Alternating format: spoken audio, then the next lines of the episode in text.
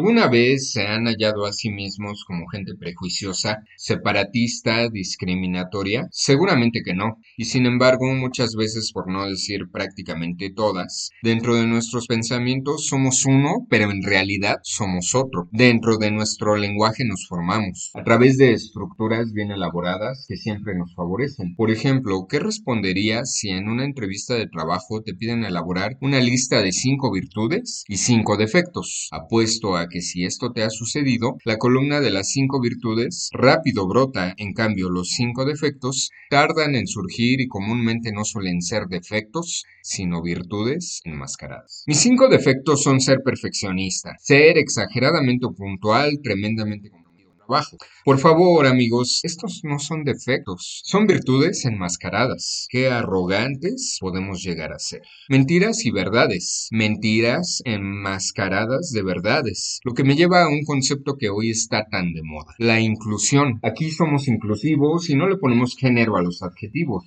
En este establecimiento no existen los cocineros. Aquí solo hay cocineres. Ni tampoco hay meseras, solo hay meseres. Vaya, qué nivel de sociedad tan deplorable no se dan cuenta que en el acto de ser inclusivos están siendo exclusivos? Es algo así como una actitud racista encubierta. Por ejemplo, en las películas de Carlos Reigadas existen muchas escenas sexuales de gente gorda y con cuerpos desagradables para la cámara y para la opinión pública. En este mismo instante hay millones de cuerpos gordos y antiestéticos teniendo sexo, según la cámara de cine, claro. Ahora pregunto, ¿por qué eso debería de ser obsceno y ofensivo? Sobre todo, ¿por qué en esta época que somos tan inclusivos. Carlos Reigadas jamás se ha bautizado con estos términos tan ridículos y es uno de los seres humanos más inclusivos que he conocido. Sus películas retratan una realidad sin tapujos y una sociedad como es el mundo, con hipocresías y fingimientos, con agresividad y buenos modales. En pocas palabras, sus películas retratan una sociedad como es y no como quisiéramos que fuera, una vida como es y no como quisiéramos que fuera. Presencia y no representación. Los inclusivos son representación sin presencia. Pero regresemos al nombre de Carlos Reigadas, pues quizá no es un personaje que todo el mundo conozca. Carlos Reigadas es un director de cine mexicano quien ha dirigido, quien ha dirigido, importantes películas como Batallas en el cielo, Japón, Post Tenebras Lux, La luz silenciosa o la última y gloriosa película titulada Nuestro tiempo. En lo particular, mis películas favoritas de Carlos Reigadas son Japón y Nuestro tiempo. Pero nuevamente, regresando al tema de los prejuicios, me gusta mucho el cine de Carlos Reigadas, porque su cine verdaderamente es inclusivo, sin que se venda como inclusivo ni se apropie de la buena venta que en estos tiempos regala el ser inclusivo y venderse como un inclusivo. Disculpen que repita tantas veces la palabra inclusivo, pero quiero que entiendan el punto de cómo en nuestro mundo actual, hablando mucho y accionando nada, se gana demasiado. Me habla poco y les cuento, en la película Japón podemos ver sexo entre una anciana y un hombre maduro. Muchas de las grandes estrellas de Hollywood se quejaron de dichas escenas. Qué grotesco señor, qué sucio director, ¿cómo puede estar mostrando a un hombre maduro copular con una anciana?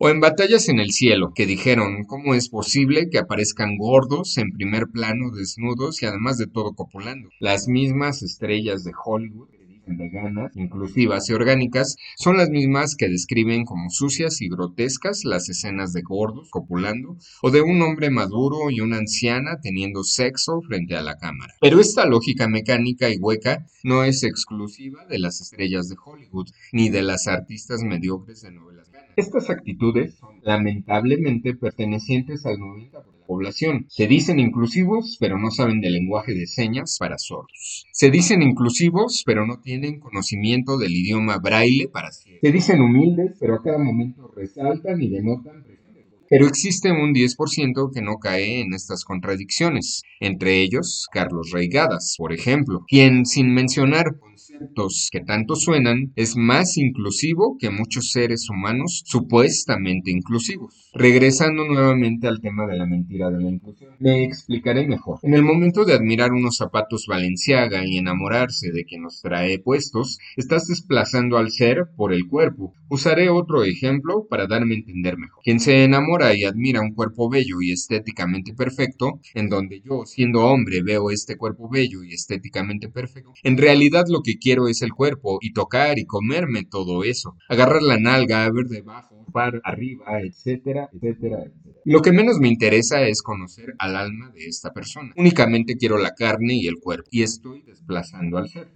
Enamorarse a través de los sentidos es caer rendido al deseo y desplazar al ser y por lo tanto nulificarlo. Y siguiendo esta misma línea, lo mismo pasa al revés. Si esta chica con cuerpo esbelto no por mí, sino por la cantidad de dinero que traigo en la cartera, el coche deportivo en que me muevo o la marca cara de mis tenis, está ejecutando la misma y está desplazando al ser. Está cambiando conocer el alma por obtener lo físico, ya sea el dinero, un cuerpo, una caricia y demás gratificaciones mundanas deslumbran, lo que en la antigüedad le llamaban las bajas pasiones. Es esta la razón de tantos matrimonios fracasados. Se enamoraron del cuerpo y ni siquiera conocían al alma. El cuerpo se gasta con el tiempo y por lo tanto un día pronto desenamora, incluyendo en cambio, enamorarse del alma, sea perversa, sea instruida, es enamorarse de un ser humano y no de un animal ni como un animal. Pondré otro ejemplo. Existen dos formas de resaltar en tu círculo social. Una es del lado de los triunfadores, otra es del lado de los tontos o los perdedores. Por ejemplo, algo muy barato pero al mismo tiempo muy rápido de explicar es brillar a través de acciones dignas de admirar. Es decir, volverse una persona admirable además de admirada. Quizás ser mejor promedio de calificación, ser el empleado del mes, ser el mejor deportista, un gran emprendedor, por decir solo algunos ejemplos. La vía, en cambio, de resaltar en tu círculo social por el lado del del de los perdedores, es hacer actos agresivos y en apariencia original. Por ejemplo, aventarle una cáscara de plátano al, al profesor, desnudarse en las redes sociales y cumplir tanto reto sea necesario tan solo por unos likes más y justo aquí conectamos con el tema de inclusión. Al venderme tan repetidamente con el eslogan de decir y gritar que soy incluyente, en vez de decir ellos, en vez de decir cocinero, decir cocineres, en el mismo acto de ser y de decir que soy inclusivo, estoy siendo exclusivo. En el mismo acto de decir que soy humilde, estoy siendo un presumido arrogante. Es un absurdo, una contradicción. Hablemos de un gerente que se dice incluyente y contrata a una persona sorda. Si lo está cantando a los cuatro vientos, normalmente es porque alguna ventaja del hecho de que se le vea como un gerente incluyente. Es decir, no está siendo incluyente, únicamente está sacando ventaja de forma muy falsa e hipócrita. No existe tal conclusión, no existe tan tal inclusión, perdón, en un ser humano que tanta inclusión vende a través de palabras, en vez de andar por ahí llenas de palabras, pero mejor que no digas palabras. Sé humilde por naturaleza y no bajo un discurso y un interés. Vuélvete inclusivo a través de tu filosofía de vida y no por ganar premios detrás de la palabra. Vuélvete dueño de ti y ten control de ti. Recuerda que a menos control de ti, mayor control del mundo tienes que tener. A mayor control de ti, mayormente aceptarás la, la incertidumbre. Y recuerda que aceptar la incertidumbre es hacer las paces con la vida. Muchas gracias por escucharme y hasta la próxima semana. Arte y Psicología, WhatsApp 771 35 65 300, Instagram, Facebook, Arte y Psicología. Gracias por escucharme y hasta la próxima semana.